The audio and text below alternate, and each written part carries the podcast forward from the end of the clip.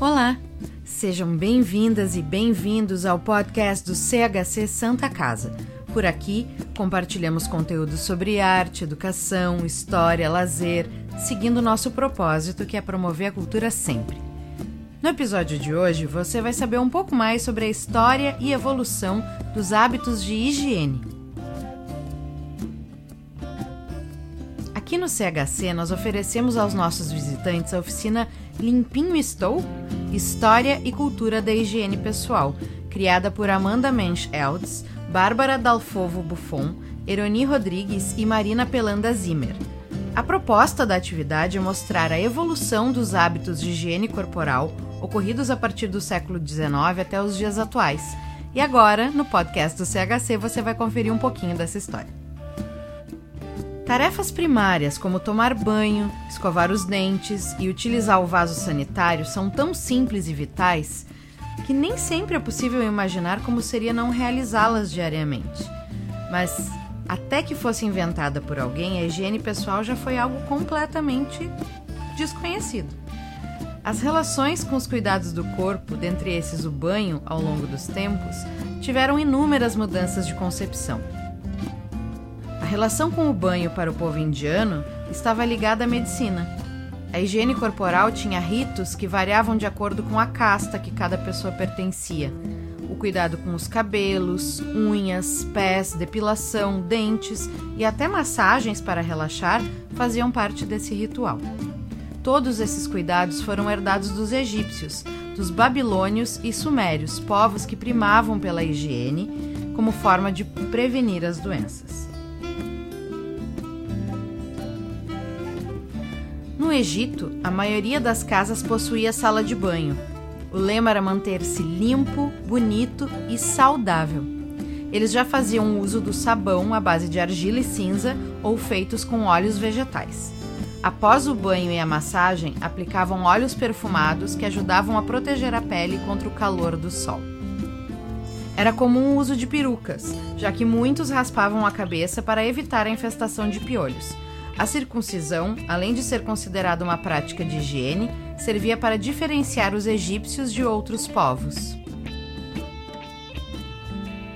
Na Grécia, banho significava saúde, conforto e vaidade, e ainda integrava os ritos de passagem após a morte.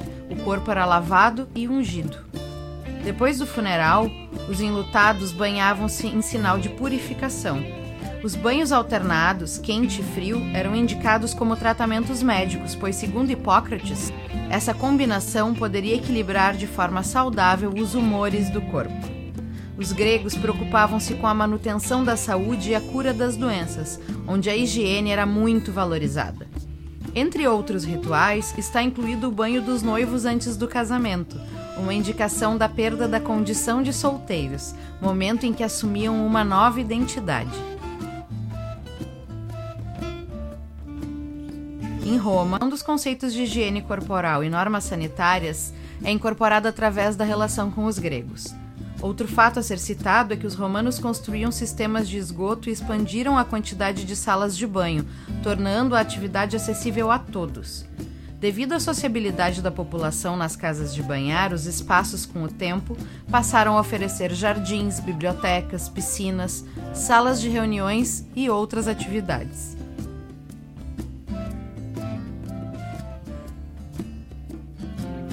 A água era muito apreciada, tanto pelos gregos como pelos romanos. Os banhos eram ferramentas ritualísticas para as atividades físicas ou atléticas. Durante o banho, eles massageavam os corpos com óleos e raspavam os pelos do corpo com uma ferramenta chamada estriguil, um aparelho de metal. Com a queda do Império Romano e a ascensão do cristianismo, as casas de banhar foram se extinguindo.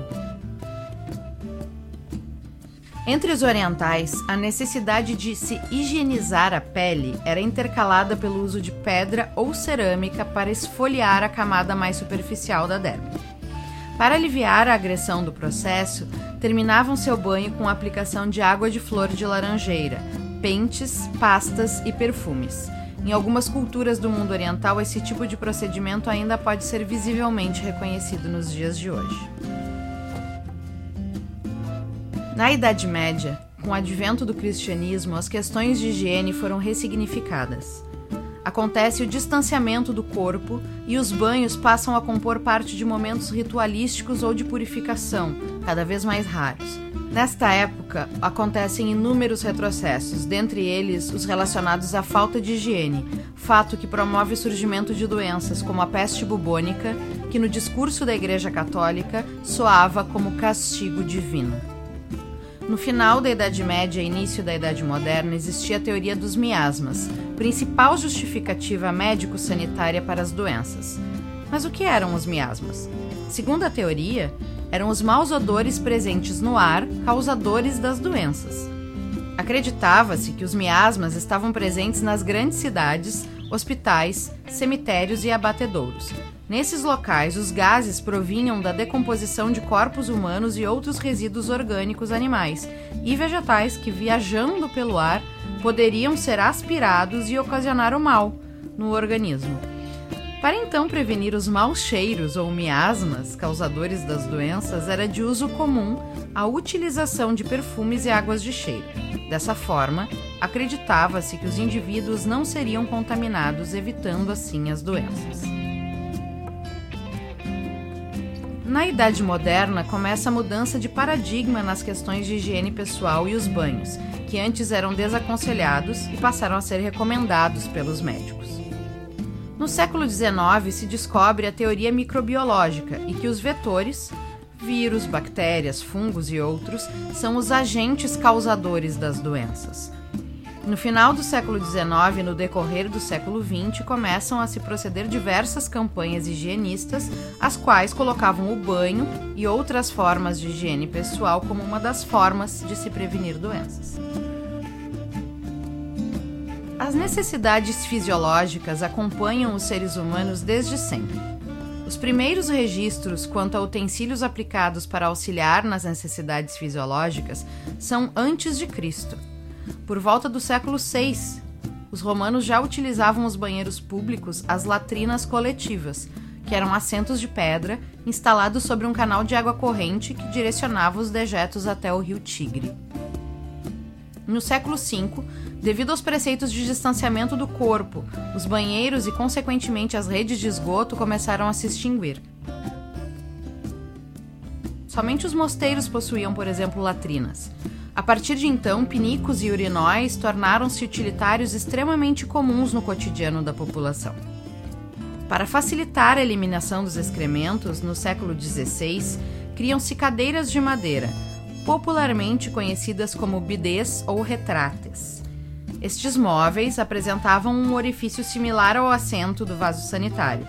Abaixo do assento, no seu interior, colocava-se um pinico ou outro recipiente para a coleta dos resíduos.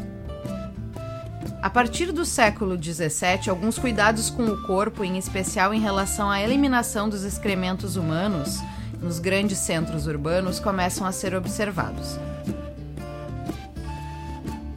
O vaso sanitário foi inventado em 1597 por John Harrington, mas para uso exclusivo de sua madrinha, a Rainha Elizabeth I.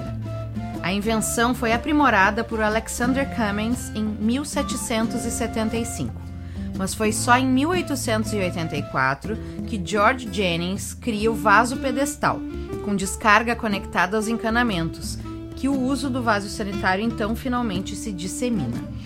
No final do século XIX, no ano seguinte, em 1885, o ceramista inglês Thomas Twyford desenvolve a privada de porcelana, popularizando o aparelho.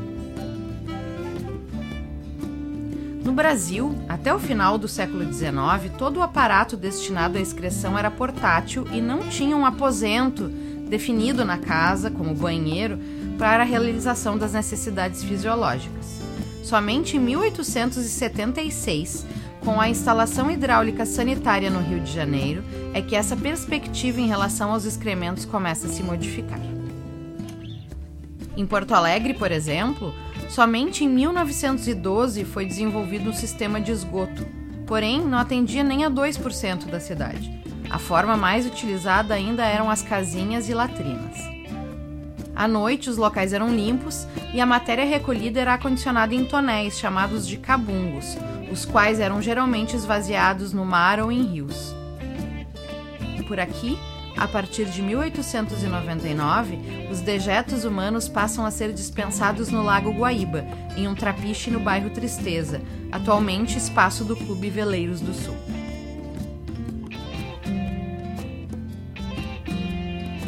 Já a escova de dentes é datada a princípio desde 3500 a.C., quando os babilônios e egípcios fizeram a escova desgastando uma ponta de um galho. Antigas tumbas foram encontradas contendo esse tipo rústico de escova de dente, que era como uma vara de mascar.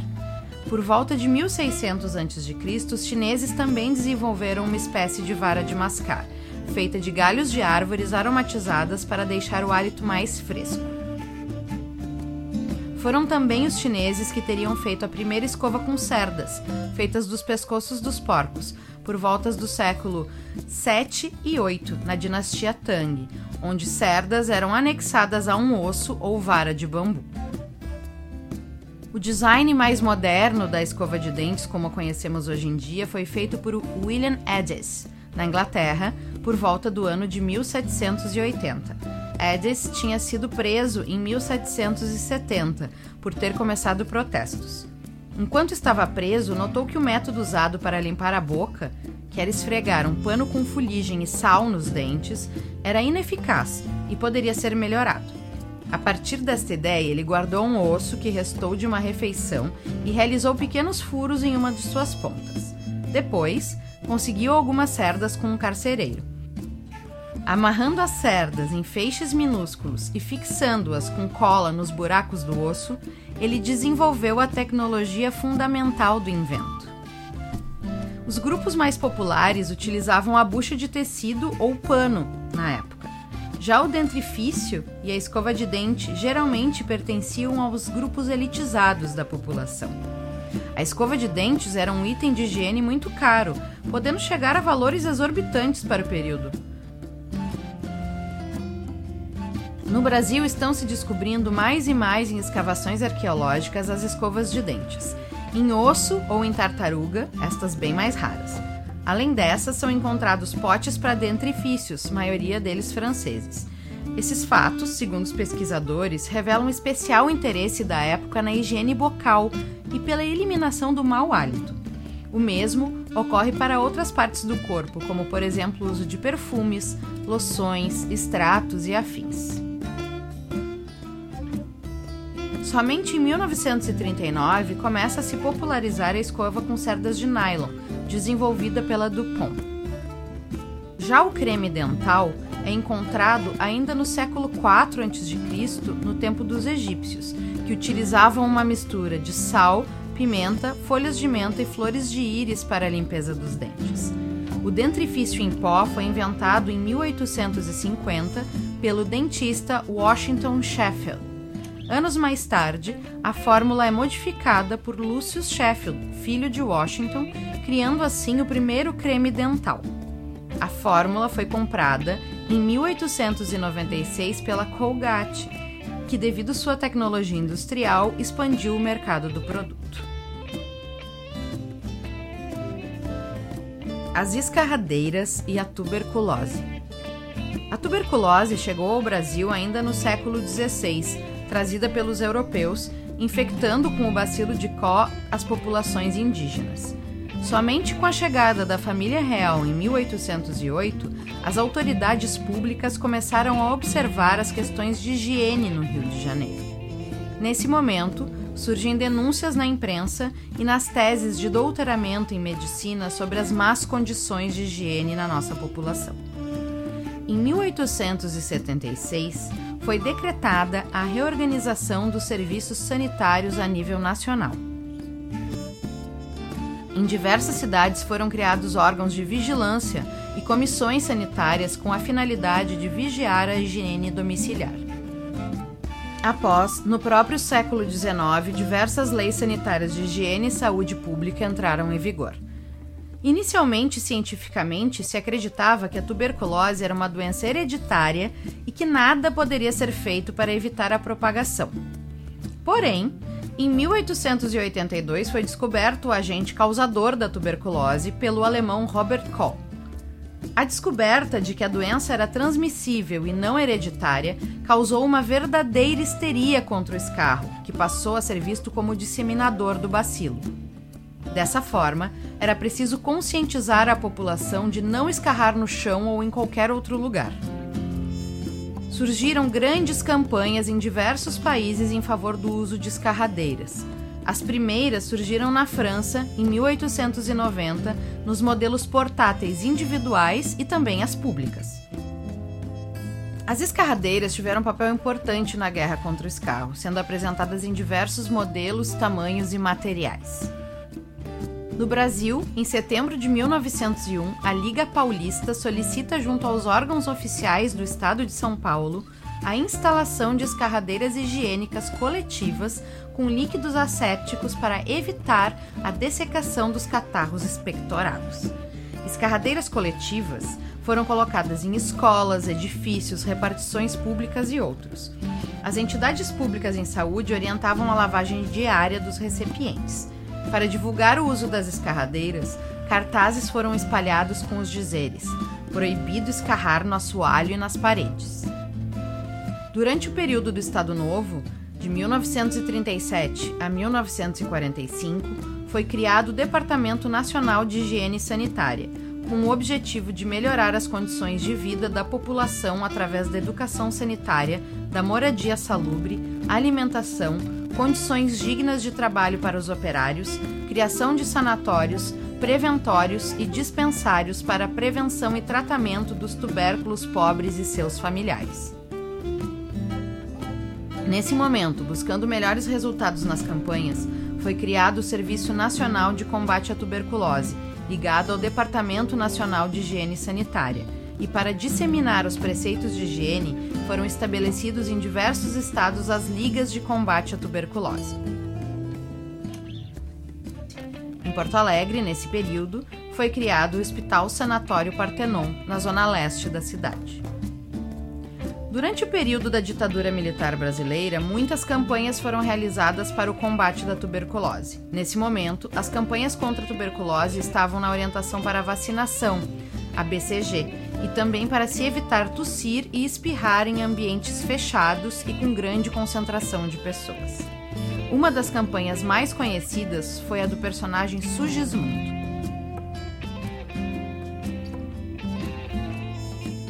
E esse foi mais um episódio do podcast do CHC Santa Casa, que foi produzido através dos conteúdos da oficina Limpinho Estou? História e Cultura da Higiene Pessoal, criada por Amanda Mensch Eltz, Bárbara Dalfovo Buffon, Eroni Rodrigues e Marina Pelanda Zimmer. CHC, sempre contribuindo para que mais cultura chegue a toda a comunidade. Quer vir com a gente nesse propósito? Faça parte, contribua. Saiba mais em www.chcsantacasa.org.br/apoie. O CHC Santa Casa tem o patrocínio de Dorf Quetal, Facta Financeira SA e Florence. Apoio de Bode Pasa, Dr. Clean, Ercosul Alimentos e Mirador Spare Parts. Financiamento da Lei de Incentivo à Cultura, Secretaria Especial da Cultura, Ministério da Cidadania e Governo Federal.